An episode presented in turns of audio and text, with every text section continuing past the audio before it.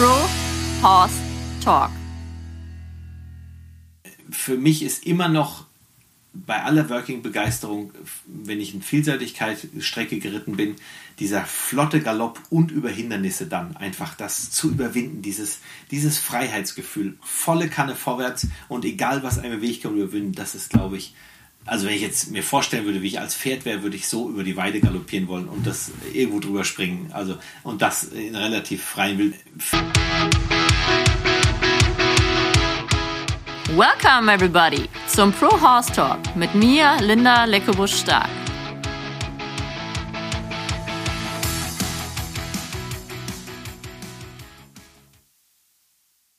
Herzlich willkommen zum zweiten Teil mit Gernot Weber. Hi Gernot. Hallo. Wir hatten, ähm, wir fangen jetzt in dem zweiten Teil wirklich an, intensiv über Working Equitation zu sprechen. Ich habe schon mal mit Mitya Hinspeter darüber gesprochen, aber wir fangen trotzdem einfach mal ganz kurz vorne an. Was ist Working Equitation? Wie würdest du das Leuten erklären, die noch nichts davon gehört haben? Ich habe das ja schon oft auf der Messe aufgesagt, den Spruch. Deswegen, also Working Equitation kommt aus den südeuropäischen Ländern, in denen bis heute äh, eben Arbeitsreitweise noch mit dem Pferd im Feld vorhanden ist. Diese echten Arbeitsreiter belächeln uns eigentlich inzwischen ein bisschen, ähm, weil daraus auch eine Sportdisziplin sich entwickelt hat, die nicht mehr so viel mit der Arbeit im Campo, im Feld tatsächlich zu tun hat. Aber ähm, man hat sich eben in den verschiedenen Ländern ja auch schon Sportdisziplinen, sage ich mal, ausgedacht oder haben sich entwickelt. In Portugal, Spanien, Frankreich und Italien. Und so hat man, um sich international auch miteinander messen zu können, diese Working Equitation Idee praktisch ausgedacht, ein gemeinsames Reglement aus den unterschiedlichen Ländern, federführend eigentlich von Portugal, mhm. ähm, die äh, das sehr vorangetrieben haben, auch natürlich um die Lusitanos damit äh, zu bewerben, die natürlich besonders gut auch dafür geeignet sind.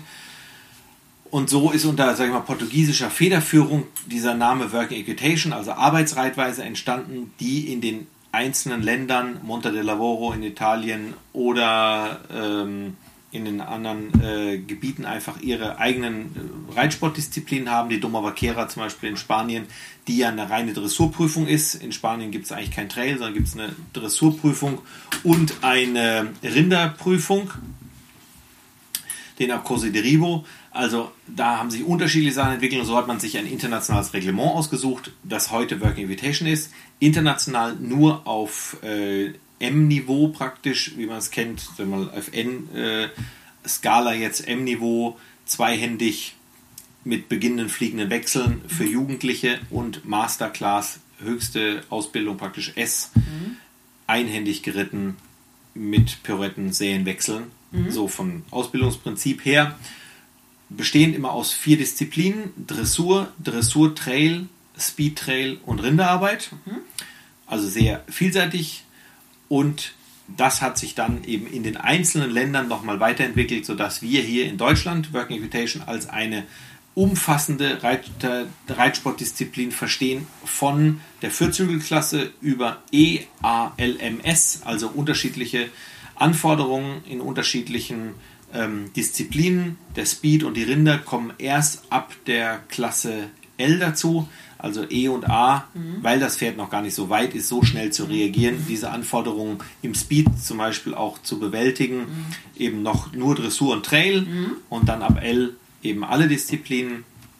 Das ist eigentlich Working Equitation Deutschland heute. Also es ist eine Arbeitsreitweise aus verschiedenen europäischen Kulturen, kann man so sagen. Ja, genau, genau. Weiterentwickelt, die alle ähnlich, äh, deutlich ähnlicher, sage ich mal, eine dressurmäßige Ausbildung haben, als das jetzt im Western zum Beispiel ist. Mhm. Also deswegen unterscheidet sich die Working extrem vom Western, eigentlich von der Grundausbildung oder Ausbildungsidee, aber ähm, nicht in Bezug auf ein rittiges und gymnastiziertes Pferd, aber in der Präsentation des Pferdes. Aufrichtung, Anlehnung. Genau, genau. Konstante Anlehnung hohe Aufrichtung, eben starke Präsentation mhm. des Pferdes, sich mhm. auch selbst zu präsentieren, das Pferd. Genau. Mhm. Also was sehr ähnlich ist, ist die Rinderarbeit, kann man so sagen. Genau, ne? genau. da kommt man sich sehr viel ähnlicher. Genau. genau. Und wir haben ein paar ähnliche Elemente im Trail, im normalen. Ja. Und wir haben halt diese Western Riding und Superhorse mit fliegenden Wechsel. Das Ja. kann man so ein bisschen. Ja. Und ich glaube, wir Westernreiter haben zum Teil einen Vorteil, weil wir das einhändige Reiten kennen. Ja. Ne? Wenn du aus dem Western kommst, so richtig. Ich Ja. glaube, das ist ja die Kunst für die Dressurreiter, das ist ja Dressur für die ist Peanuts. Aber dass die mal einhändig reiten. Ne? Und so hat ja jeder seine Herausforderungen damit. Ne? Hängt so ein bisschen ja auch zusammen, äh, ich sag mal, dem Alter der Reiter. Also zum Beispiel äh, einer meiner Trainer, der Lothar, der ist auch noch einhändig in seiner Ausbildung geritten.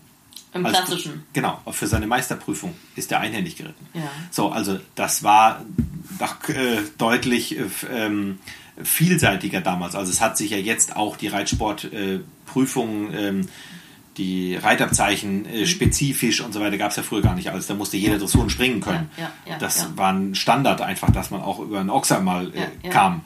Heute äh, ist das, was sagt der Dressurreiter, wenn ein. Strohhalm auf dem Boden liegt, Achtung, sprungfrei. Spezialisiert. Also, Ja. Ne? ja, dann lass uns doch mal vorne anfangen. Also, ich habe ja ein fünfjähriges Pferd, möchte nächstes Jahr vielleicht das erste Mal in meinem Leben eine gehen.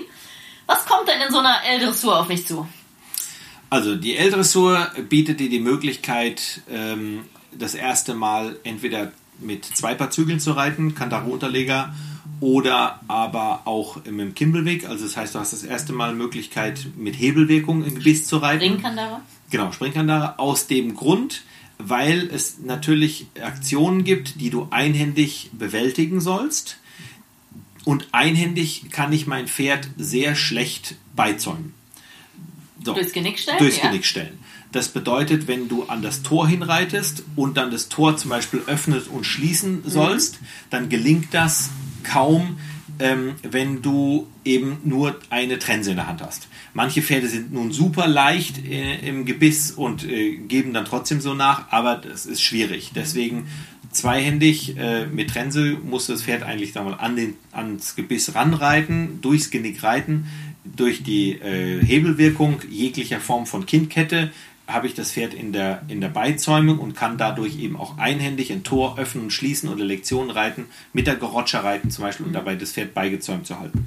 Deswegen gibt es manche Hindernisse, auch nicht in den kleineren Klassen schon, oder die Anforderungen sind etwas anders, aber das ist die Idee praktisch ab Klasse L und ähm, dann kommt auf dich zu Schritt, Trab, Galopp, Außengalopp, Volten, und die Möglichkeit, schon fliegende Wechsel zu reiten, um der Sprung von der L auf L und M ist einfach groß, weil ich habe einmal ein Parcours ganz ohne Wechsel, einmal mit fliegenden Wechseln. Deshalb gibt es inzwischen die Möglichkeit, dass du in dem Hindernis entscheiden kannst, ob du das mit einfachen oder fliegenden Wechseln reiten möchtest. Wirst dann aber, wenn du einen fliegenden zeigen willst, genauso scharf bewertet, als würdest du eine M oder eine S reiten. Also dann musst du halt auch die Qualität äh, zeigen können. Aber du hast die Möglichkeit, manche Pferde wechseln extrem leicht und dann tust du den mit den einfachen Wechseln einfach sehr, äh, tust, du- kommst immer wieder aus dem Fluss raus. Das ist eigentlich eher eine Schwierigkeit für die. Manche Pferden fällt sehr leicht, deswegen beide Optionen, beides zeigen zu können. Und äh, Aber sonst müsste der Wechsel über Schritt geritten werden? genau, Galopp, Schritt, drei Schritte, Tritte im Schritt und wieder angaloppieren. Okay, und äh, Traversale war irgendwas drin oder Schenkelweichen? Schenkelweich ist mit Sicherheit sein. Ich denke, es, ich weiß nicht genau, bin eine Aufgabe schon. Es haben sich jetzt auch neue Aufgaben. Ich bin jetzt zwei Jahre nicht mehr vorstellen. Ich kenne die Ausgaben nicht ganz auswendig. Vor allem, ich bin noch nie in meinem Leben eine L geritten, das muss ich zugeben. Ähm, weiß ich nicht, die Lektion, aber ich denke mal, die Traversale könnte schon drin sein. Vielleicht Schritt oder Trab, aber Galopptraversalen kommen mit Sicherheit erst ab der M. Gibt es denn Also- da irgendwo so einen Katalog oder Genau, so eine also Seite, wo die ganzen Aufgaben sind, wo man sich das durchlesen kann? Genau, Working Equitation Deutschland e.V., Okay. also der Verein, der den Sport in Deutschland praktisch federführend betreibt und vorantreibt, hat eine Webseite, auf der alle ähm, Aufgaben zu finden sind, die man sich runterladen kann und anschauen kann. Und auch alle Anforderungen für den Trail, für den Speed Trail, welche Hindernisse da drin sein könnten. Okay, und auch für man die weiß, was man üben muss. Genau, Und E und A ist dann zweihändig in der Wassertranse. Da darfst du dann nicht in Kandare reiten. genau. Okay. Ich glaube, in der A ist das, das ist immer eine Diskussion gewesen. In der A gab es schon mal ein Kimbelweg erlaubt. Ich weiß jetzt nicht, wie es ganz neue Reglement wird. Ähm, da durfte allerdings dann der Zügel nur so eingeschnallt werden, dass er praktisch kaum Hebelwirkung bietet. Das war äh, in der A immer so der Grenzbereich schon. Es, haben, es gibt natürlich auch mal Pferde, die ein bisschen büffeliger in ihrer Art sind. Und ähm, wenn die dann auf dem Turnier ähm, so ein kleines Mädel auf einem kräftigen ähm, Tinker sitzt und dann versucht, den dort durch diesen Parcours ähm, zu reiten, ist, äh, es muss ja kein scharfes Gebiss sein, aber die, ein bisschen Hebelwirkung vereinfacht es dem einfach ungemein. Ähm, aber da war immer die Diskussion, wollen wir das in der A haben, wollen wir es nicht haben, fängt es ab der L an. Äh, da gibt es immer Für- und Wider-Argumente, aber so ungefähr ist die, die Range. Genau, und vierjährige Pferde müssen E oder A gehen, dürfen keine L gehen und Genau. ab L fünfjährig. Genau, 5 und ich denke ab M oder S6. Okay, okay. Und äh, gut, dann haben wir mal die Dressur grob durch. Dann kommt als nächstes der Steel Trail. Genau. Heißt der ja bei euch, ne? Steel Trail ist eigentlich Dressurreiten um und über Hindernisse.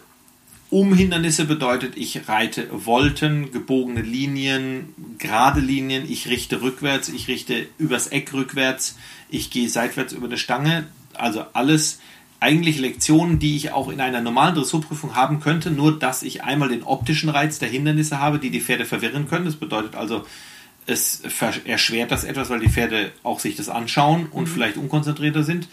Zweitens habe ich dadurch Fixpunkte. Das heißt, wenn einer Viererwechsel reitet, also jetzt nochmal Endphase, ähm, Slalom, habe ich alle sechs Meter eine Stange stehen, fünfmal hintereinander, reite Viererwechsel zwischen den Stangen, dann muss ich auch alle vier Wechsel exakt den gleichen Galoppsprung haben, sonst Also komme ich Slalom, immer genau, mittig. Genau, ist immer mittig. Das heißt, sobald mir ein Galoppsprung auf der einen Hand größer wird oder er springt den Wechsel in die eine Richtung kürzer als auf die andere, komme ich hinten raus nicht am gleichen Punkt an.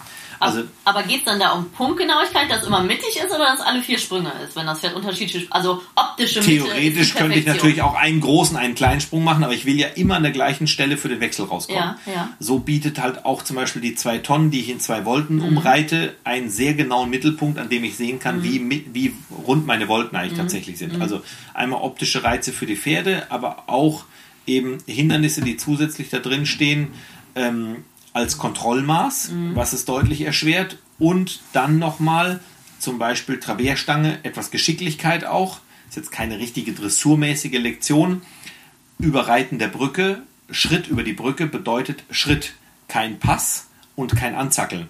Das heißt, äh, es geht nicht nur darum, diese Brücke zu überwinden, sondern die tatsächlich Galoppschritt, Bewertung des Galoppschrittübergangs, dann im Schritt über die Brücke, ist deutlich schwieriger, hoch und runter im Schritt, als eben nur geradeaus ein paar Meter und dann wieder angaloppieren. Die drei Elemente begleiten praktisch die Note der Brücke. Und so ist es eben ein Überreiten von Hindernissen, auch mit dem Erschwernisgrad noch dressurmäßig das zeigen zu können in Kombination mit Hindernissen. Also es geht vor allem auch um die sauberen Übergänge. Genau, saubere Übergänge und auch eben äh, eine leichte Passverschiebung im Schritt auf der Brücke bedeutet auch eine schlechte Note. Okay, schon sehr pingelig im Ja, positiven Sinne. sehr pingelig. Also rittige, ordentliche Pferde. Genau. Es geht nicht darum, die Hindernisse nur zu bewältigen, sondern im Idealfall auch genau, so eine- kontaktdurchlässig. Genau, genau. Äh, Es hilft nichts, dass man die Hindernisse kann, ohne das dressurmäßige Niveau dazu zu beherrschen. Und dann am Tor zum Beispiel, im normalen Trail wollen die ja, dass das Pferd ganz ruhig steht. Also Ja. verharrt wirklich. Ja. Ne? Also dass Genau, du das und zeigst, dass das Pferd der- durchlässig Genau, genug auch das kann ich mir so ein bisschen aufschlüsseln. Also du galoppierst auf ein Tor zu, gehen wir jetzt mal Mhm. davon aus in der L, reitest vier, fünf Meter vor dem Tor einen Übergang vom Galopp zum Schritt. Darf man nicht nebenan halten, wenn man genau hinreiten Nein, will? du reitest im 90-Grad-Winkel immer Okay, darauf zu. okay. Dann machst du eine Vorhandwendung um 90 Grad. Mhm. Das heißt, die Hinterhand dreht um die Vorhand, um parallel zum Tor zu kommen. Mhm. Da stehst du dann geschlossen in Anlehnung für ein, zwei Sekunden still. Mhm. Jetzt kann sein, erstmal du stehst nicht geschlossen, dein Pferd wackelt mit dem Kopf Mhm. oder es klappert mit dem Gebiss, alles Abzüge. Dann machst du das Tor auf. Ohne das Tor zu lassen, musst du zwei, drei Tritte Travers gehen, um durch das Tor durchzukommen. Also entweder öffnenden oder durch das Tor durch oder zu dir hin Drücken muss das, Pferd, ziehen, ne? muss das Pferd seitwärts gehen, dabei par exakt parallel zum Tor bleiben. Was ist denn lieber gesehen? Drücken oder ziehen? Das richtet sich nach der Richtung. Okay. Also beides ist möglich, äh, aber manchmal ist es in die und die Richtung kann vorgegeben sein. So, und dann musst du ja wieder eine Wendung machen, entweder um die Vorhand oder um die Hinterhand jetzt, kommst wieder geschlossen zum Stehen, machst wieder eine Viertelwendung, gehst im Schritt los, galoppierst an. Also theoretisch kannst du dieses Tor in ganz viele kleine dressurmäßige Lektionen unterteilen, die dann auch so bewertet werden. Aber sie wollen das Verharren sehen. Auch das. Genau. Ja. Also nicht zu schnell durch, weil das ist ja dann Speedtrail das genau. nächste. Sie wollen eher sehen, das Pferd ist brav und durchlässig und Genau, wartet. durchlässig und äh, macht ein Ding nach dem anderen. Mhm. Das kann auch relativ flüssig sein, aber eben auch in der Lage zu sein, an dem Tor zu halten. Mit Ruhe und Kontrolle. Genau. Okay, okay. Sehr schön. Dann gibt es natürlich so Sachen wie äh, durch Wassergräben reiten, oder? Genau, also es gibt noch ein paar Hindernisse, die ein bisschen außergewöhnlicher waren. Wassergraben durchreiten, auf den Wall springen. Muss man leider sagen, sind selten noch anzutreffen, weil, sag mal, der, der Worker, wie soll man sagen, der Worker vor zehn Jahren war noch ein bisschen härter als der Worker heute.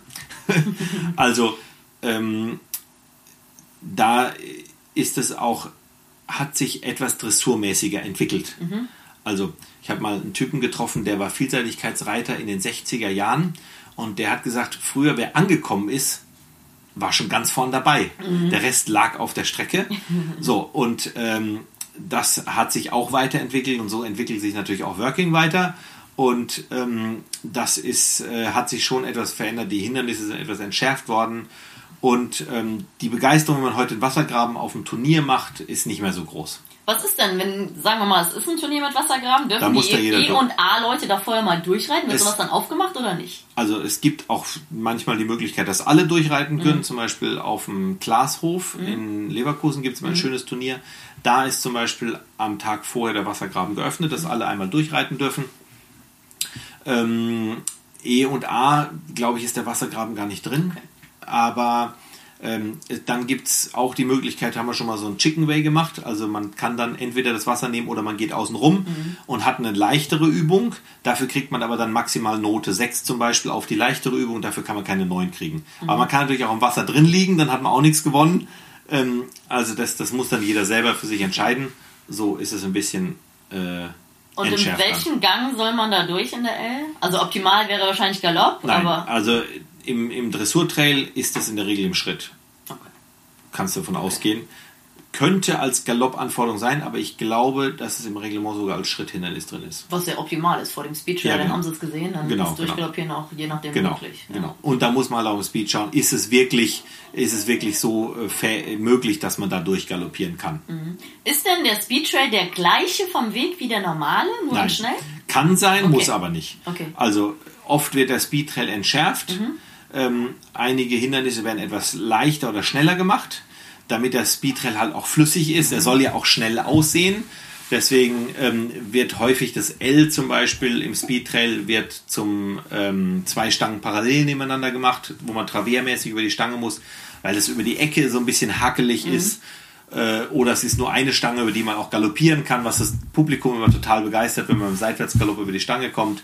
Ähm, insofern, das kann sich der äh, Turnierveranstalter aussuchen. Okay, okay. Weil es ist natürlich vom Weg her auch einfacher, je nach Reiter und Ausbildung zu sagen, wir nehmen die gleiche Linie, ne? Ja, genau, ja. Das gibt's ja auch öfters überall, Ja, dass sich alle ja. mal irgendwie, je nachdem, Genau. wie viele Hindernisse sind denn da so in so einem Trail? Das richtet sich auch nach der Klasse, also ich glaube acht oder zehn in E und A und dann steigert sich das und ich glaube maximal 16, 17 sowas sind es in der Masterclass. Okay. Und äh, ist das vom Ablauf immer gleich, dass immer erst die Dressur ist und dann der eine Trail und dann der andere? Also die, theoretisch könnte man es auch untereinander tauschen. Ähm, es macht keinen Sinn, einen Speedtrail zuerst zu reiten und am nächsten Tag die Dressur, weil dann die Pferde natürlich schon ein bisschen frisch sind nach so einem Speedtrail. Ähm, schön ist, Dressur und Trail reiten zu können, die beiden Dressurdisziplinen, und ob dann Rinder oder Speed eher ist, würde ich sagen, wäre mir egal. Ähm, aber wenn du jetzt erst Speedtrail reitest und danach Dressurtrail, ist auch schwierig, weil natürlich dann da durchgepfiffen bist und am nächsten Tag Dressurtrail. Aber andererseits ist es auch wieder spannend, weil dann sieht man, wer sein Pferd noch Kontrolle hat und wer nicht. Genau, dann kommen wir gleich zum Speedtrail. Also Speedtrail haben wir gerade gehört, ist ein bisschen entschärft. Und ich fand's cool damals auf Gitan, als ihr über die Brücke galoppiert seid und Ja. im Travers, also seitwärts über die Stange galoppiert. Sowas habe ich ja noch nie gesehen. Das ist natürlich dann the epitome of it, also das Endprodukt. Ne? Ja, genau. Also das ist der... Gibt's da irgendwie Minus, wenn man alle vier Füße stehen oder so?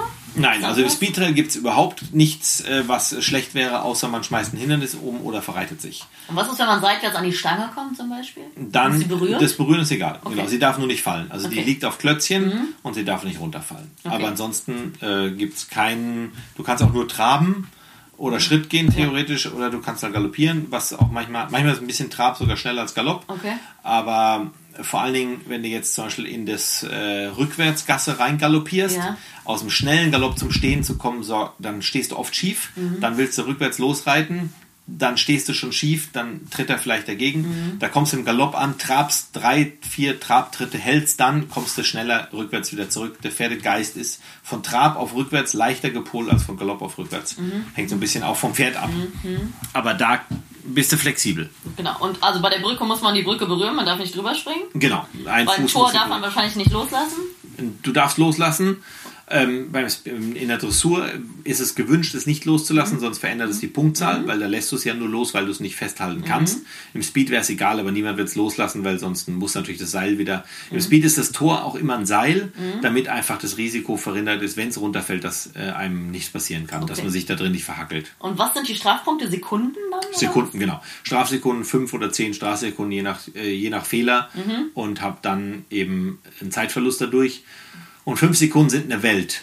Ähm, das heißt, wenn ich erfolgreich reiten will, muss ich fehlerfrei reiten.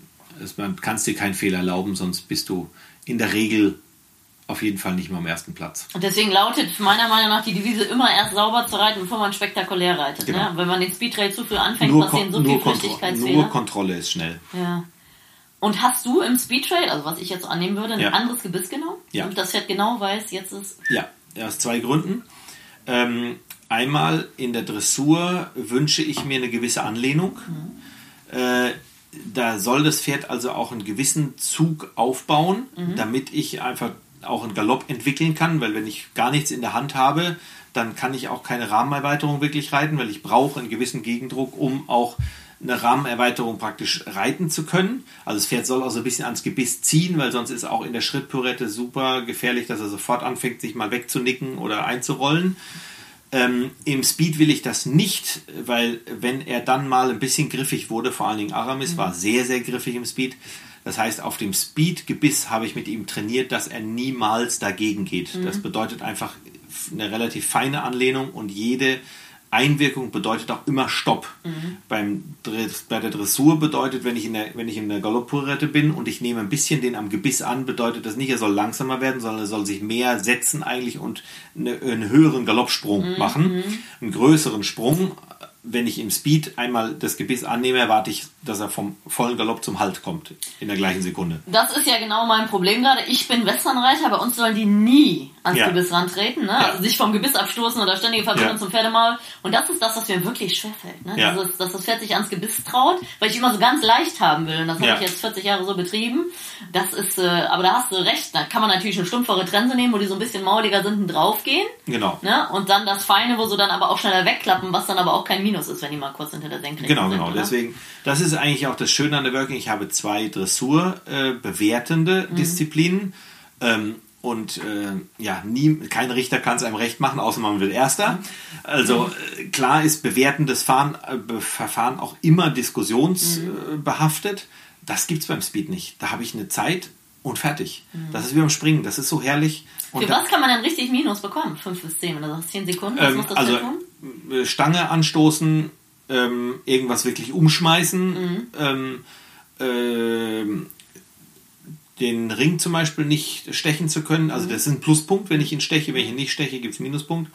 Und ähm, wenn ich zum Beispiel aber auch ein Hindernis nicht richtig beende, Mhm. das heißt zum Beispiel ich beim Rückwärtsrichten schmeiße ich jetzt mit dem Becher umsetzen, zum Beispiel das Teil um, wo ich den Becher draufsetzen will, muss ich absteigen, das Hindernis aufbauen, den Becher wieder in der Hand haltend auf das Pferd aufsteigen und dann das Hindernis beenden. Dann hast du ja schon deine 10 Strafsekunden. Ja, genau. Also dann, die kommen nochmal oben Ja. drauf, da hast du wirklich verloren. Aber auch das äh, geschieht häufig, dass einer auch mal auf, ab und aufsteigen muss. okay, also das darfst du dann. Ich glaube, Mietja ist sogar deutscher Meister geworden, obwohl er auf und absteigen musste, weil er Ah, so war schnell war. schnell. Ja. Das ist ja der Wahnsinn. Ja, also, und da ist natürlich, ich habe es damals auf der Quitana gesehen und im Endeffekt, glaube ich, war der Beste, der gut da durchgekommen ist. Also viele sind, das ist ja diese Kunst zwischen Risiko was und langsam, Kontrolle. was ne? langsam aussieht, ist oft so schnell. Die schnellsten, wenn man sie sich anschaut, ähm, also die, die die schnellste Zeit haben, haben während des Parcours oft sehr langsam gewirkt. Und man hat sich gesagt, mein Gott, das gibt's doch nicht. Aber ne, kein Minus Der kassiert. kommt ja heute überhaupt nicht aus dem Quark Ja. und war im Endeffekt die schnellste Zeit. Ja, genau. Weil es immer weniger aufwendig wird. Ja, und das ist ja auch die Kunst dabei. Das ist ja bei uns in manchen Disziplinen auch, dass du die anderen ausknipsen kannst. Genau. Ne? Und wer, je besser jemand reitet, umso schneller wird er auch automatisch. Ja, ja. Je schöner es aussieht, je feiner es ist, umso schneller ist es. Deswegen die Devise an alle, erstmal sauber reiten. Ja. Und wenn sauber klappt, dann kann man mal anfangen, ein bisschen Tempo zwischendurch zu geben. Ne? Aber natürlich auch sauber mal höhere Tempi zu reiten. Also ich reite natürlich jetzt hier auch, zum Beispiel auch ein junges Pferd, schon einmal auch im starken Galopp, Mittelgalopp, starker Galopp, Mittelgalopp. Der Unterschied macht das Problem. Ein großes Problem ist zwischen Vollgas und Halt. Das ist hohe Ausbildung. Aber zwischen starken Galopp, Mittelgalopp habe ich einen, einen kleinen Übergang. Das ist genauso wie von Schritt zu Halt. Also auch schon eben im Tempo sich mal Kleinigkeiten machen. Also auch starker Galopp mit leichtem Schulter herein, mit leichter Traversstellung. Das, was dem Pferd noch nicht schwer fällt. Also es ist noch lange keine Galopppyrouette, Ja. aber das Pferd daran gewöhnt, in jeder Gangart und jeder, ähm, jeder Geschwindigkeit auch trotzdem schon auf sich einwirken zu lassen.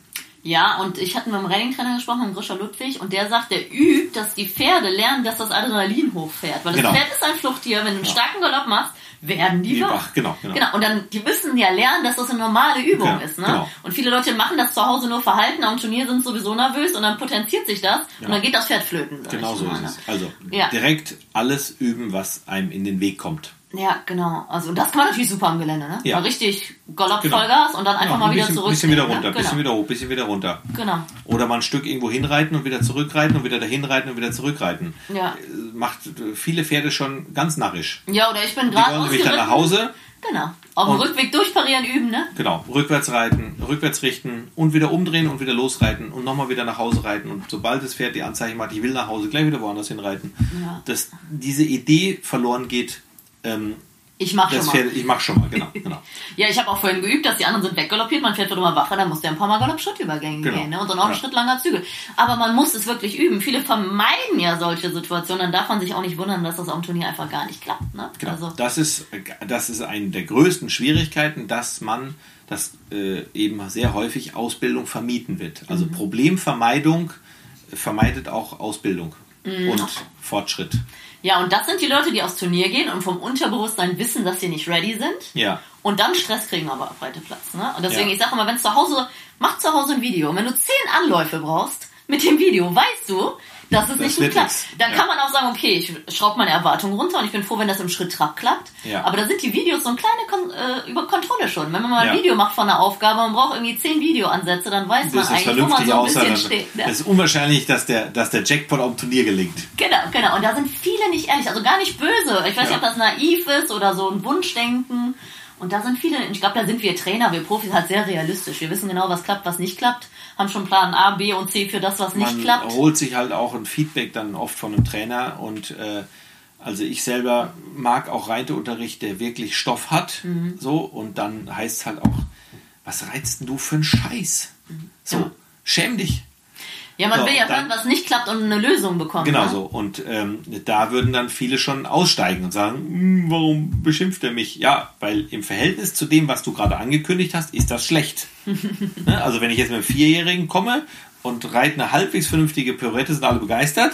Wenn ich mit einem Achtjährigen komme und erzähle vor, ich bin Weltmeister und versuche dann eine Schritttraversale zu machen, die klappt nicht, dann ist es halt einfach Mist. Ja. Und das ist immer die Frage, welchen Anspruch ich habe und was ich auch vorher, präsent, äh, vorher erzählt hätte, was alles klappen könnte. Ich glaube aber, dass sich das generell verändert, weil ich sehe, dass äh, der Reitsport als Sport immer kleiner wird. Ich glaube nicht, dass, oder ich kann mir noch nicht vorstellen, dass in 20 Jahren der Sport nochmal so, so gibt, wie es ihn im Augenblick gibt, weil, glaube ich, die Verbindung Mensch- Mensch-Tier generell eher Richtung Partner, äh, schöne Verbindung, ja, Gefühl mehr ist als Leistung. Genau, Leistungssport orientiert. Ne?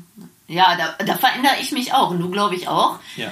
Man hat viel erreicht, man hat, das ist schön, es ist schön, jedes Pferd zu entwickeln, aber ich freue mich genauso über meine Leute, die DM reiten und happy sind oder Lieschen Müller, die ihren Haflinger richtig angaloppiert und richtig happy ist. Das heißt, Ja. endlich mal richtig galoppiert. Ne? Also, Ich habe das schon immer gesagt, auch zu allen Kunden, wir hatten das oft bei Sattelanproben, dass Kunden gesagt haben, Mensch, ach, ich schäme mich jetzt vor Ihnen zu reiten. Sag ich, schämen sollten Sie sich nur, wenn Sie keinen Spaß dran haben. Ja, das ist ein guter Spruch. Völlig egal, was sie mit dem Pferd machen. Wenn es ihnen Spaß macht, Ja. dann ist es das Schönste, was sie mit dem Pferd machen können. Mhm. Sie haben Freude mit diesem Tier zusammen. Es ist egal, ob sie das jetzt spazieren führen oder hier eine S-Dressur reiten wollen. Mhm. Schlimm ist nur, wenn sie daran keinen Spaß dran haben und versuchen jetzt irgendwas zu machen, was ihnen nicht gelingt. Mhm. Es ist mir tatsächlich völlig egal, was Leute machen. Aber das ist natürlich auch häufig der Fall, dass nicht wirklich Freude dabei ist. Und das ist dann ernsthaft schade. Ich habe auf den Messen immer äh, bei den Vorführungen gesagt, wir stecken so, also wir haben ja diese Work Invitation genannt, der neue Spaß am Reiten. Den hat Stefan mal geprägt, den Begriff. Und ähm, sag ich, wir stecken ja so viel Zeit und Geld in die Pferde. Und ich habe meine Pferde bei mir im Haus stehen. Ich habe relativ wenig mit normalen Reitstellen zu tun, außer dass ich es halt bei den äh, Sattelanproben gesehen habe. Aber wenn man sich mal einen normalen Reitstall ein paar Stunden hinstellt, dann sieht man extrem viel lange Gesichter. Also warum auch immer, sei es, dass sie unzufrieden sind mit ihrer eigenen Leistung oder mit der Leistung des Pferdes oder die Erwartungen nicht stimmen oder sonst was, das finde ich so schade. Es muss uns doch Freude machen, dieses Hobby mit diesem tollen Tier, diesem Pferd auszuüben, völlig egal, was man damit macht.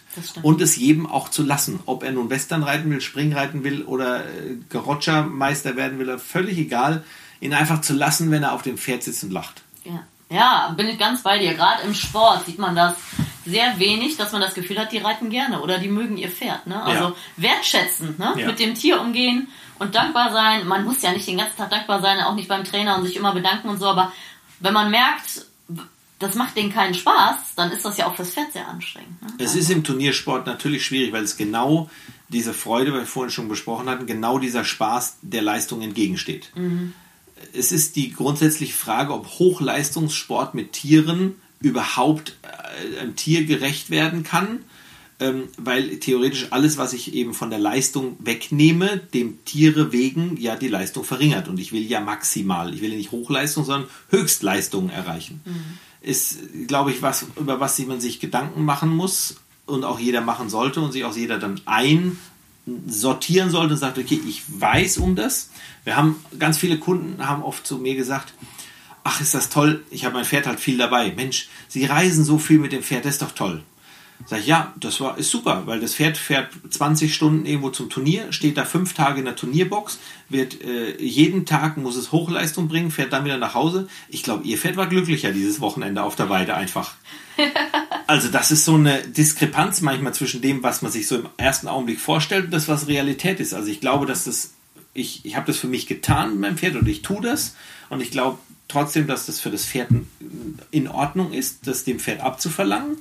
Aber man muss sich auch dessen bewusst sein, was man da tut.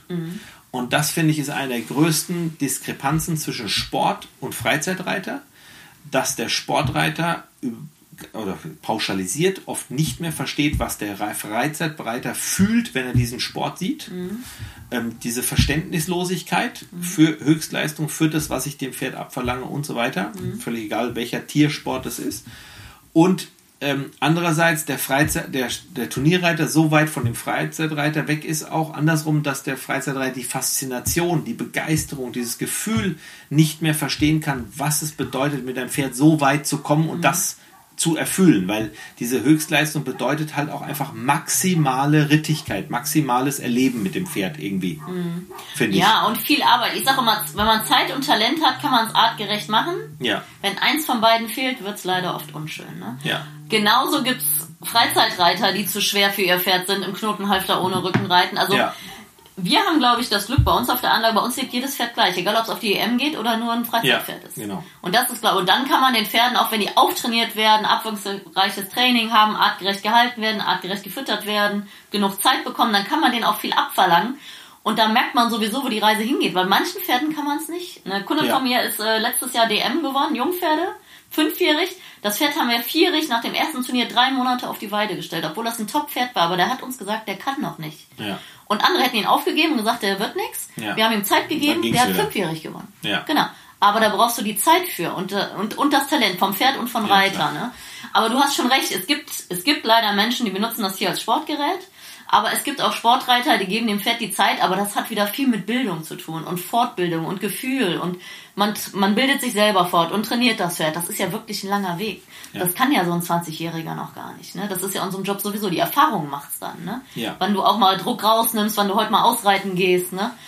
Aber viele unterliegen natürlich auch im finanziellen Druck Ja. und auch im Druck der Besitzer und so weiter. Also ich kann das sehr gut verstehen und ich verstehe auch, warum viele, äh, viele erfolgreiche Turnierreiter auf dem Turnier nicht lächeln. Die haben da nichts zu lächeln. Also ich habe das oft so gesagt, wenn du in deinem Job gerade in einer extrem schwierigen Situation bist, dann wirst du auch nicht lächeln. Also hast du ein schwieriges Feedbackgespräch mit deinem Vorgesetzten, wirst du auch nicht sagen, super, sag mal was. Ja. Sondern dann bin ich hochkonzentriert, totenernst, Mhm. beiß mir auf die Zunge. Das ist die Situation, die die Reiter da haben. Ja, Und dann ja. sagt man, ja, die gucken aber auch alle so böse. Ja, äh, sorry, der ist ja auch an der maximalen Anspannung. Ja. Also Fokussiert. da ne? fehlen so, da fehlt, glaube ich, oft die, die Verhältnismäßigkeiten, die Verständnisse. Das finde ich sehr schade. Da hat Working bisher einen sehr guten Ruf Mhm. und ähm, ich glaube, er liegt in der Abwechslung, Mhm. weil man eben, man kann sich kein Pferd kaufen. Es sind schon viele gute Pferde gekauft worden.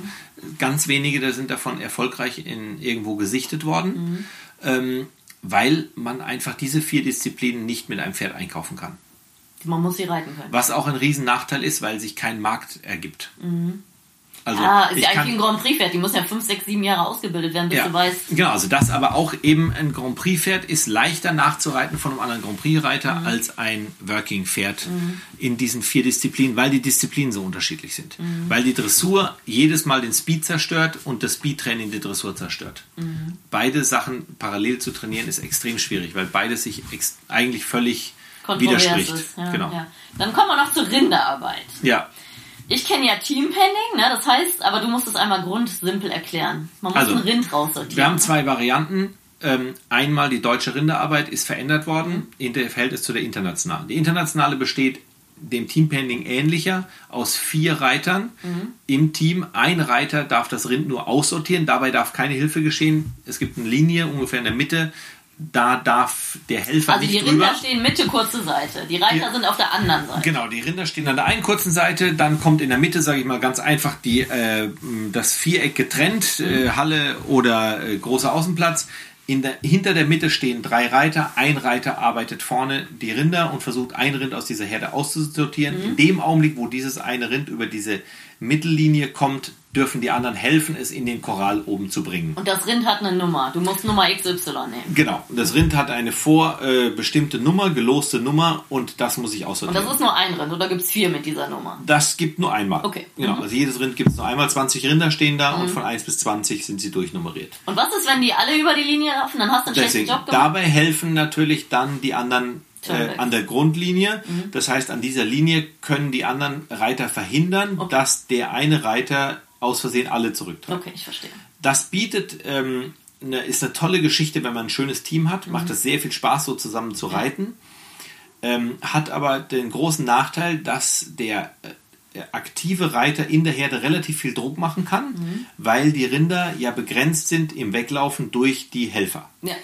Deswegen ist in Deutschland die Rindarbeit geändert Mhm. auf das, äh, ein anderes System, bei dem nur ein Reiter ganz alleine ist. Das heißt, die Rinder stehen auf der einen Seite, Mhm. ein Reiter geht alleine in die Herde, sortiert es aus und muss gleichzeitig da sein Rind aussortieren und dafür sorgen, dass alle anderen Rinder da bleiben, wo sie sind.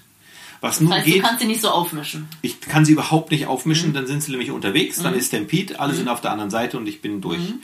Und jedes falsch über die Rind, Linie getriebene Rind gibt auch äh, Minuspunkte, Mhm. sodass ich also auch wirklich exakt aufpassen muss, nur ein Rind über die Linie zu bringen und eine sehr ruhige, Mhm. konzentrierte Rinderarbeit dabei habe, die der Realität sehr viel näher ist eigentlich als diese Teamgeschichte. Die Herde zu stürmen. Genau. Und das ist, äh, so wird in Deutschland Rindarbeit gemacht, international eben in diesem Team. Macht natürlich auch Sinn, weil ja das Team auch vorhanden ist. Also da geht ja ein Team von vier Reitern Mhm. Ja, zu ja, der Meisterschaft. ja, dann können die vier ja auch im Team arbeiten. Auf Turnieren ist es dann immer ein bisschen Gewürfel. Welche vier gehen jetzt zusammen und dann reiten eigentlich die zwei Konkurrenten, müssen sich helfen. Mhm. Ist immer schwierig, deswegen in Deutschland diese Einzelarbeit, die ich noch schöner finde, weil sie noch besser zeigt, wie gut jemand ist. Und man muss sie über die Linie nur schreiben oder ist da noch ein in Pferch? ein so in ein ein- Pferch. Und der steht mittig oder am Zaun? ähm, kann äh, äh, am Zaun. In Ah, der okay. Regel am Zaun. Das heißt, ich habe nachher die Möglichkeit, den Zaun als Hilfsmittel zu Okay, verwenden, genau, Äh, um es in den Korall zu treiben. Okay, okay, okay. Und ähm, die ähm, internationale äh, Rinderarbeit mit vier Leuten war früher auch noch bei uns. Und dann haben wir einfach gesagt, okay, Tierschutz bei den Rindern ist ein ganz großes Thema. Rinderarbeit generell wird mit Argusaugen zu Recht betrachtet.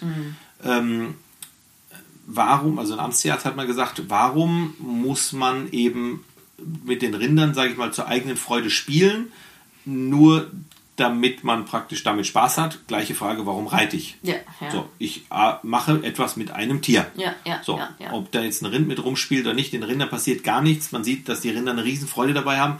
Die Rinder, die wir verwenden, sind immer freilebende Rinder, die von Herden, äh, also von freilebenden Herden, von Flächen kommen, weil diese anderen aus dem Stall sich gar nicht bewegen würden. Mhm. Die, wenn man die auslädt, die galoppieren über den Platz, bocken und springen. Also ja, ja. das ist für die in der Regel ein fröhlicher Ausflug. Aber natürlich werden sie transportiert. Es ist auch mit einem gewissen Stress verbunden. Ja, klar. Ne? Und dieses, ich kenne es von der Kauhaus, ist ja bei uns auch so, die guten Leute machen nicht so viel Druck, das ist ja die Kunst. Als passend. das Rind zu lesen. Ja. Ne? Und umso näher du kommst, umso schneller wird das Rind. Genau. Dann gibt es die Leute, die kommen nicht hinterher, kommen immer näher und kacheln hinter diesem Rind her. Genau. Das ist Stress für Pferd und Reiter etc. Ja. Ne? Ähm, Und das ist ja auch das, was wir im ersten Teil schon gesagt haben. Die Kunst ist ja als Reiter, das Rind zu taxieren und zu organisieren. Und dann willst du ja auf der einen Seite ein Pferd, was selbstständig mitarbeitet, also ein gutes Kauhaus bei uns heißt ja. Ja. hält an, wenn das Rind anhält, dreht, wenn das Rind dreht und galoppiert an, wenn das Rind angaloppiert. Das kennen wir gar nicht. Also mein Pferd existiert, ist das völlig egal, ob da ein Rind steht oder ein Auto. Äh, Also mein Pferd reagiert über mein Warmblüter überhaupt nicht auf den Rind, das ist dem völlig wurscht. Das heißt, ich kann Weil er keinen Kausens hat oder Null. weil du es nicht willst? Sowohl als auch. Also ich Okay. Mhm. will es überhaupt nicht, weil ich will alleine entscheiden, wie das zu laufen hat. Mhm. Ähm, aber ich glaube, auch ein Warmblüter ist nicht dafür gedacht. Also ich äh, kenne das von den äh, Lusitanos und Mhm. von den Iberern, dass die teilweise schon ähm, mit den Pferden auch spielen so. Nicht diese Art von Kausens, glaube ich, wie sie cutten, Mhm. diese Extreme, aber schon darauf reagieren. Meinem Warmblüter ist das völlig wurscht. Der galoppiert oben drüber, wenn ich ihn nicht bremsen würde. Und ähm, ich muss ihn, äh, ihn eben managen. Aber da habe ich, da bin ich halt einfach dann, das Pferd ist nur Mittel meiner Bewegung. Mhm. Genau, weil ein gutes, ein richtig gutes Westernpferd, das wie ein Border Collie, der will das. Ne? Ja. Wenn das Rind sich bewegt, bewegt sich Genau, das. ja. Ist Fluch und Segen. Kann dich Ja. retten, weil das so schnell rumdreht wie das Rind. Kann aber auch sein, dass da so eine dran geht, weil er so. Bock drauf hat, dass er das Rind zu sehr schiebt. Du musst ja das Rind nur vor dir hertreiben. Wir müssen ja nicht cutten normal. Also außer du, manchmal ist es nötig, dass du das Rind aus der Herde rausholst und es dreht nochmal und guckt auf die Herde zu. Da musst du es wegschicken Mhm. Einmal. ja, ja. Dann musst du vielleicht ein oder zweimal drehen. Aber in der Regel, wenn du von Anfang an den Druck so aufbaust, dass du eben in der Herde sehr langsam bist und dann sehr fokussiert das Rind anschiebst, also ich sag mal anschießt fast, Mhm. Ja. im richtigen Augenblick einmal Druck machst, läuft es eigentlich und dann musst du nur noch hinterher reiten Mhm. und musst es taxieren rechts, links, aber dafür brauchst du eigentlich nicht den Kausens Ja, wie ja. beim Wenden oder beim Cutten. Ja, ja, ja, genau. Und da ist ja auch wieder jedes Rind Weil anders. Dann gibt es das Rind, was rennt und dann gibt es das Zählrind, was nicht laufen will. genau. Ne? Also äh, jetzt beim Westernreiten Down the Fence Mhm. und die Wendung selber hat ja auch nichts mit Kausens zu tun. Doch, die Also- Guten machen es ja fast von selber. Aber ist das nicht mehr gewohnt, also das Wenden, ist das nicht die, Die- also das nee. Einleiten des Punktes, ab wann du wenden willst? Nee, das machen die. Ja? Das meine ich eben, das machen die ganz Guten. Die sehen Ja. das hält an, da werden die schon langsamer und wenn das Ding dreht, sind die so athletisch und so schnell, dass sie im Idealfall mitdrehen. Die ganz Guten. Ne? Nein, aber die, also du bist ja im vollen Galopp Mhm. down the fence runter. Und ab einem gewissen Punkt überholt er und dreht Genau. an das Rind. Genau. Und deswegen musst du Also ein das Pferd, Pferd- haben, was so schnell ist, Was dass erst dreht, wenn mitdreht. das Rind dreht praktisch. Genau, das, okay. deswegen brauchst du, weil als Mensch bist du fast nicht schnell genug. Weißt Ja. du, zu merken, das hält an, jetzt halte ich an, jetzt drehe ich. Deswegen willst du eigentlich das Pferd, was von selber schon mitdreht. Ja, Klassiker, kleine lustige Geschichte. Meine Mutter, wir hatten einen Cutting äh, Cowhorse Hanks, ein Smatschike Lunnersohn. Kai Wienrich bei uns, Cowhorse-Kurs. Down the Fence heißt die lange Seite, das Rind runterschieben. Ja. Und dann anhalten mit dem Rind, also so ein bisschen davor kommen. Ja. Aber wenn du zu weit davor bist, ist das Pferd nicht schnell genug rum. Klar. Anhalten, bis es dreht und dann mitdrehen. Ja. Und die Aufgabe war, weil der Hengst so selbstständig arbeitet, dass sie anhält, aber dann weiter reitet. Ja. Der hat aber so schnell angehalten und rumgedreht, die stand einfach in der Luft. Ja. ne? Also Wallers, das ist wie ein Border Collie. Ja. Und der Hengst hat auch, und das macht auch unser anderer Hengst, mit der Fohlenherde, im Winter tun wir die immer in die Halle, der holt sich da einen Fohlen raus und lässt die nicht zurück. Einfach aus Ja. Spaß. Also die, Cut, die Cutting, Ja. die schneiden denen den Weg ab. Ne? Ja. Ist wie im Border Collie. Die haben da einfach Bock drauf. Ne? Ja. Fluch und Segen kann dir den Arsch retten, wenn du manchmal zu langsam warst. Ja. Kann aber auch sein, dass die so sehr im Tunnel sind, dass die nicht mehr zuhören. Ne? Ja. Und das ist natürlich so einer wie deiner, der komplett kontrolliert ist, aber gut antreten kann. Im. Endeffekt die einfachere Wahl. Ne? Genau. Aber ist auch ein bisschen, glaube ich, äh, Willens-Reiterfrage. also Ja. ich selber trainiere die Pferde sehr intensiv darauf, wirklich nur darauf zu achten, was ich will. Mhm. Äh, Es gibt aber auch Reiter, die sagen, okay, sie ähm, merken dann, dass die Pferde im Speedtrail zum Beispiel schon die Tonne Mhm. so äh, einknicken. Also ich kann im Speedtrail geradeaus da durchscheppern, ich könnte auch links oder rechts rumreiten, ist völlig egal. Ich, würde Mhm. kein, ich merke von meinem Pferd keinerlei Unterschied. Der wartet nur darauf, was kommt als nächstes. Sonst habe ich das Gefühl, dass wenn der was macht, dann muss ich ja darauf reagieren. Mhm. Ich will nur agieren. Ja, das ist natürlich die Durchlässigkeitsfall, das ist der Ja. Optimalfall. Wir haben ja auch Genau. das mit dem Pylonen, wo man zwischen wechselt. Ja. Und ich rette ganz viel durch, ohne zu wechseln oder Genau. nur jeden dritten zu Genau. wechseln. Jeder- das macht dann ein richtiges Pferd aus. Kein, ne? Keinmal zweimal hintereinander das gleiche. Genau, genau. Das macht dann ein richtig gut gerittenes Ja. Pferd aus. Ne? Ja. Und das machen, glaube ich, viele Leute dann immer das Gleiche. Und dann kann man sich, dann ist es ja nett vom Pferd, dass es mitdenkt, aber dann schon Aber schon das ist halt dressiert und genau. nicht. Äh, gut durchgeritten. Ne? Ja. Ja. ja, genau. Was ist denn so, wir haben gerade gesprochen, also die Kunst in der Working Equitation liegt ja daran, entweder du hast einen Dressur, wie du hattest, Ja. oder du hast so einen flotten Springer, der Ja. extrem wendig ist. Was ist denn das perfekte Working Equitation Pferd? Also Pferde grundsätzlich, das richtet sich ja auch wieder nach dem Reiter. Ich reite jetzt zum Beispiel gerade einen Spanier und Warmblüter. Bin jetzt lange Zeit, fast zwei Jahre, fast nur Spanier geritten. Beim Spanier muss ich immer daran arbeiten, dass das Pferd gerade bleibt. Der lässt sich super leicht verschieben, krumm und quer. Der kann Kreuzgalopp, Quergalopp, 90 Grad zur Seite springen, behindert ihn überhaupt nicht.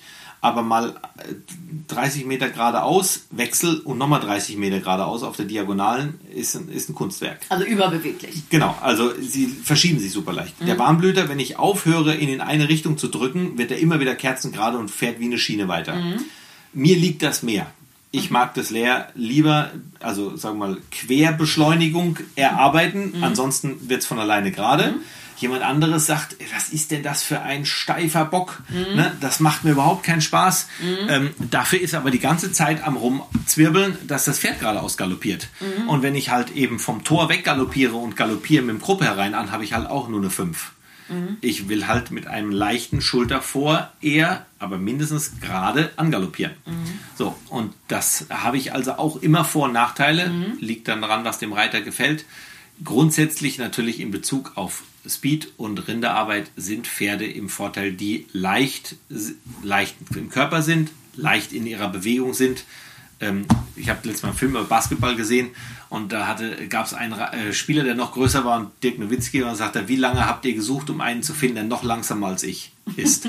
also klar, Größe, lange Beine und äh, körperliches Volumen sorgt niemals für Antrittshöchstgeschwindigkeit. Wendigkeit. Genau, Wendigkeit geht bei Länge verloren. Ähm, aber wenn ich bin halt ein Reiter, der jetzt eben auch nicht als Elfe geboren ist und äh, oder vielleicht mal geboren wurde, aber heute nicht mehr wie einer aussieht. Deswegen ähm, brauche ich halt auch einfach mehr Pferd, damit das zu mir passt. Erstmal wäre das nicht pferdegerecht, einen 1,55 Meter äh, großen äh, Iberer zu reiten. Äh, Ich brauche also Pferd, was mich tragen kann und ähm, ich sage mal, was mich tragen und ertragen kann. Und äh, jemand anderes hat halt andere Vorteile. Aber ich habe also jetzt mal für mich bewiesen, dass ich mit meinem 1,62 Meter Warmblüter immer ganz vorne wegreiten konnte. Es gibt außergewöhnliche Pferde, die natürlich besonders geschickt sind, auch in einer Disziplin. Aber auch mit meinem großen Warmblüter war ich nicht ganz hinten dran. Also durch Training kann ich durch fehlerfreies Reiten mich auch weit nach vorne arbeiten. Aber einfacher ist wahrscheinlich ein wendiges Pferd anstatt so ein Gangrunder, oder? Natürlich, Von der genau. Konstantheit. Den Genau. anderen drei, dann ist vielleicht der Dressur schwach, aber die anderen drei Disziplinen stärker, ne? Also Genau. kann man so sagen. Ne? Genau, also das ist äh, immer Sachverhalt. Und also was der Reiter gerne reiten möchte, welche, auf welche Disziplin ich geschickt bin. Was, am, was man allerdings immer gut gebrauchen kann, sind eher träge Pferde. Also ein triebiges Pferd lässt sich immer beschleunigen, aber leicht bremsen. Und ein übereifriges Pferd zu bremsen dauert immer viel länger als den triebigen zu beschleunigen. Deswegen, also das perfekte Working Pferd ist eher etwas triebig als überhitzig. Genau, das ist die Kunst mit An- und Ausknipsen, sag ich Ja, mal. Die genau. Vollgas gehen lassen, danach stehen die wie ein Stein. Ne? Also Genau. entweder die zappeln danach oder die gehen kein Vollgas. Genau, ne? genau. Und auf dem Turnier sind die immer doppelt so wach, sage ich, gerade mit so Ja. Stimmung. Da kannst Ja. du lieber einen haben, der ist dann genau auf Temperatur, wenn er am Turnier ist. Ne? Genau. Sind im Training nicht die Pferde, die so viel Spaß machen, aber sind konstanter auf Turnieren. Ne? Ja, genau. Ja, ja. Und was, und die müssen ja auch sehr mutig sein, oder? Also die müssen ja mental sehr stabil sein eigentlich. Das schafft ja kein Pferd, was introvertiert oder schissig ist, oder? Ja, also das, äh, ich habe natürlich nicht so viel Erfahrung mit unterschiedlichen Pferden. Man sieht es natürlich, man kann natürlich schon auch einem Pferd einfach Sicherheit geben, aber jetzt zum Beispiel der äh, PRE, ähm, den wir jetzt hier haben, ähm, super nettes Liebespferd, also will es immer richtig machen und so weiter.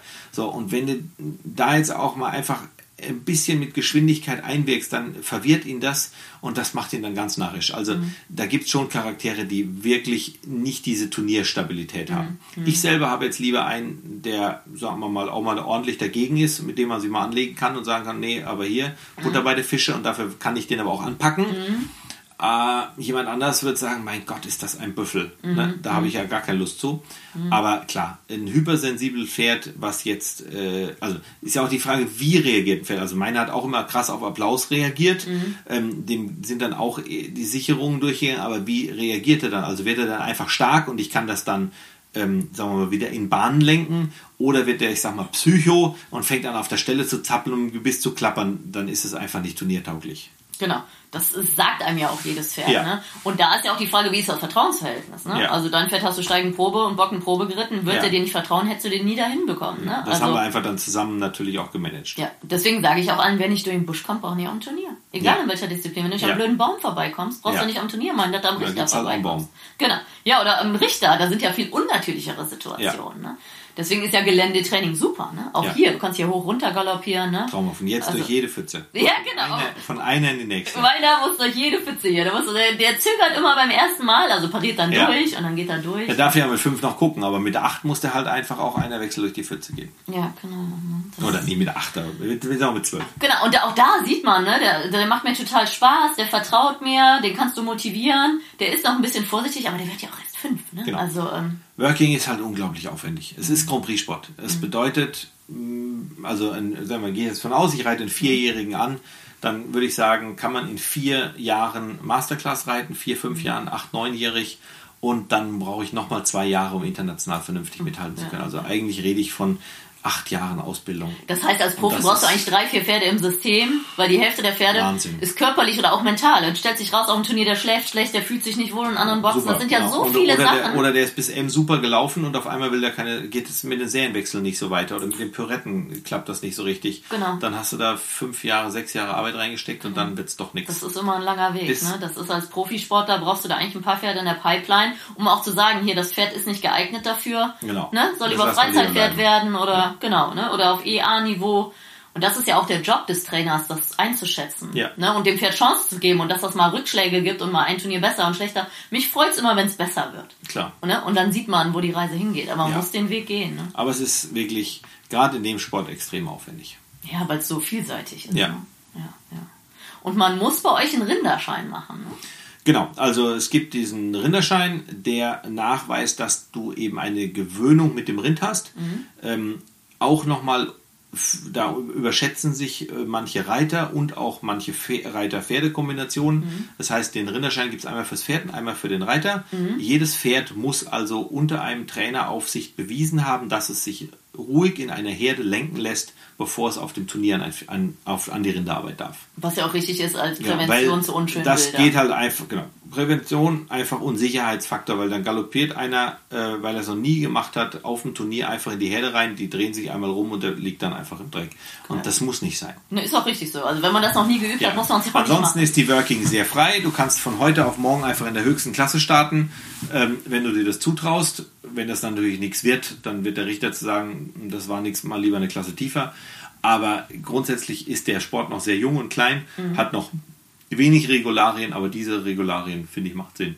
Aber ist ja auch für jeden was, weil E Ja. und A können viele Freizeitreiter, Genau. weil das kann man ja in gewissem Maße wie bei uns den Trail ja jedem Pferd beibringen. Mit Sicherheit bis zu A, wenn nicht sogar L, auch mit Kaltblütern, Warmblütern, äh, Gangpferden, ähm, wenn sie denn auch drei Gänge, sagen wir mal, taktrein laufen. Mhm. Wenn jetzt einer nur noch töltet, dann komme ich da nicht weiter. Aber ansonsten ist es ein Sport, der allen Pferderassen und allen Reitern gegenüber offen ist. Ja, ja. Und es werden ja auch viele Kurse angeboten, ne? wie du auch sagst, dass man einen Tag vorher kommen kann, die Strecke mal reiten kann, was ich auch den ganzen Privatleuten empfehlen würde. Ja, genau. gibt ja sogar teilweise sparen. Mhm. auf dem Leverkusen, auf dem Hof, gibt es zum Beispiel den Kurs vor dem Turnier. Ja. Dann kann man tatsächlich auch schon da trainieren. Ja. Natürlich kann das nicht in der deutschen Meisterschaft sein, dass erstmal ja, trainiert ja. wird und dann geritten, aber gerade in den kleinen Klassen geht es doch darum, erfolgreich zu sein mit dem Pferd. Also nicht gewinnen, sondern den Erfolg zu haben, da durchzukommen, einen Trail zu schaffen, das Pferd aufzuladen, irgendwo hinzufahren, zwei Tage da zu bleiben vielleicht und dann mit dem Pferd was zu erleben und stolz zu sein, dass man diese Prüfung geschafft hat. Also Ja. Prüfung als geprüft zu sein in dieser Sache. Genau, dass man sich toll. entwickelt und zusammen Das was macht lernt. einfach Freude. Ne? Genau. Und also man sieht es ja im Klassischen viel, dass viele Leute aufs Turnier fahren, ausladen und losreiten. Ja. Also so eine Nacht irgendwo schlafen, dem Pferd alles zu zeigen, das Ja, gibt einem spannend. Sicherheit. Ne? Also ja. Absolut zu empfehlen. Und auch ja, schön, mit anderen zusammenzusitzen, zu quatschen, Ja. eine schöne Gemeinsamkeit auch zu haben. Ein schönes Wochenende mit dem Pferd zu haben. Genau. Ja, sehr schön. Also Breitensport im positiven Sinne. Ne? Ja. Und auch da sage ich immer ein, ihr dürft alle anfangen. Man muss sich auch mal trauen. Man muss natürlich mal ein paar Hindernisse geritten sein, ein paar Kurse belegt haben. Aber man darf auch einfach mal hinfahren. Genau, irgendwann Einfach mal muss man sich einfach mal trauen. Und diesen Spruch, oh, ich traue mich nicht vor dir zu reiten, wie du vorhin im ersten Teil gesagt Ja. hattest, das ist ja totaler Quatsch. Weil gerade wir Profis, oder auch du siehst ja viel als Sattel an Proben, gerade wir haben doch Verständnis, wie weit dieser Weg ist. Genau. Also ein Profi, der dich auslacht, wäre für mich nie ein Profi. Gerade Ja. wir wissen doch, wie schwer das alles ist. Ja. Ja, sehr schön. Ja, sehr schön. Also ich habe jetzt schon einiges gelernt. Ich werde noch ein paar Mal auf dich zukommen. Und jetzt kommen wir zu den großen Abschlussfragen. Punkt 1. Wie würdest du dein leben, wenn du ein Pferd wärst? Wenn ich ein Pferd wäre, wie ich dann leben wollen würde. Wahrscheinlich eher, die Frage ist natürlich so, äh, vielleicht eher wie in der Mongolei. Dann muss man aber Angst haben natürlich auch vor realen Gegnern, die einen äh, vielleicht fressen wollen.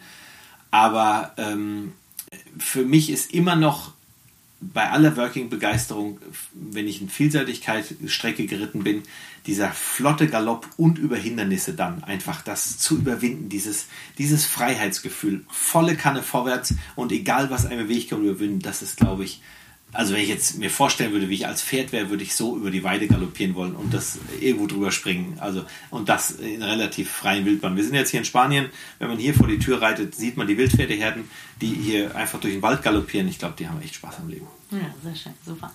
Dann, äh, was würde der große Gernot dem kleinen Gernot sagen, was er geworden ist? Ach, was ist er geworden? Ähm, ich würde eher sagen, dass er glücklich geblieben ist. Und das ist das, was ich mir immer gewünscht habe und was ich hoffe, was ich erhalten kann. Was mir von eigentlich Kindheit bis heute in der Kindheit vergönnt war, was auch nicht jedem vergönnt ist und mir durch die Schule, Ausbildung und Beruf bis heute ermöglicht bliebe, dass ich tatsächlich so glücklich bin, wie ich immer war und dass sich das auch nicht ändert. Ja, das ist natürlich sehr schön. Und die ganz große Abschlussfrage, was bedeutet für dich Horsemanship? Horsemanship ist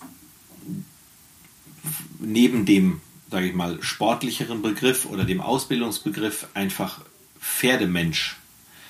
Pferde wissen so dieses Gefühl gar nicht, auch was mir unglaublich schön immer wieder findet, wenn man Menschen sieht, die gar keine Ausbildung durchlaufen haben, jetzt im FN sind, im Western sind oder im Horsemanship sind, sondern wenn du jemanden vielleicht auch siehst, der gar nicht so viel Pferdeerfahrung hat und du siehst, mit derjenige, siehst du, kann mit dem Tier gut umgehen. Dem gelingen einfach gewisse Sachen aus einer Selbstverständlichkeit aus mit dem Umgang mit dem Pferd. Also ein Gefühl zu haben, wie ich mit dem Pferd agiere oder wie ich mit dem Hund agiere, einfach wie ein Zusammenleben. Also ich habe oft das Gefühl eher, dass äh, Menschen heute von ihren Tieren fast terrorisiert werden.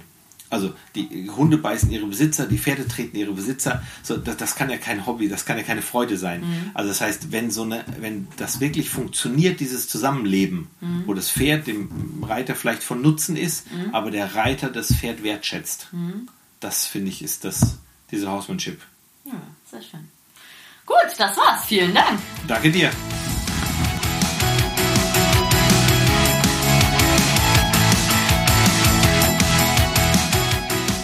Hey, ich hoffe, du fandest diesen Pro Horse Talk genauso interessant wie ich. Wenn du noch mehr Infos brauchst, schau doch einfach mal vorbei auf meinen Seiten bei Instagram, Facebook oder unter leckebusch.com. Thanks for listening. Pro Horse Talk.